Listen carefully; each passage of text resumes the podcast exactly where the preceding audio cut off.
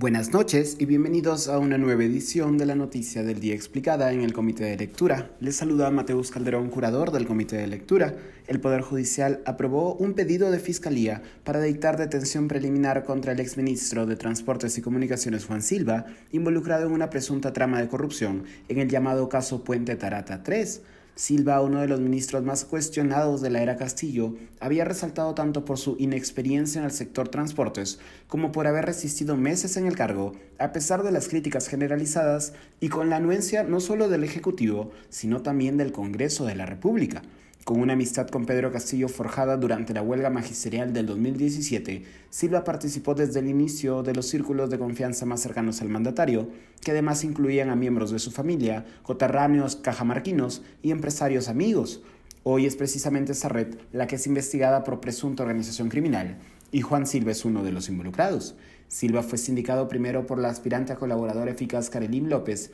quien declaró ante una fiscalía de lavado de activos como parte clave de una trama de corrupción y tráfico de influencias que incluía también al presidente Pedro Castillo, a sus sobrinos Fray Vázquez Castillo y Gianmarco Castillo Gómez, al ex secretario de Palacio Bruno Pacheco, al empresario Samir Villaverde y a funcionarios de Provías descentralizado, la red habría operado direccionando licitaciones públicas para empresas amigas del gobierno desde el Ministerio de Transportes y Comunicaciones a cambio de sobornos a funcionarios públicos. Por este caso, el cuestionado empresario Villaverde fue arrestado de manera preventiva, mientras que Bruno Pacheco y los sobrinos de Pedro Castillo continúan prófugos. Hasta la semana pasada ninguna medida se había dictado contra Silva, pero su situación cambió tras la difusión de testimonios y conversaciones grabadas entregadas a Fiscalía en el contexto del caso Puente Tarata 3. En el testimonio de un aspirante colaborador eficaz, se señala que Silva habría exigido a Villaverde el pago de 30.000 soles, los cuales habrían estado dirigidos al presidente Castillo. Luego, en la transcripción de una conversación grabada entre Villaverde y Silva,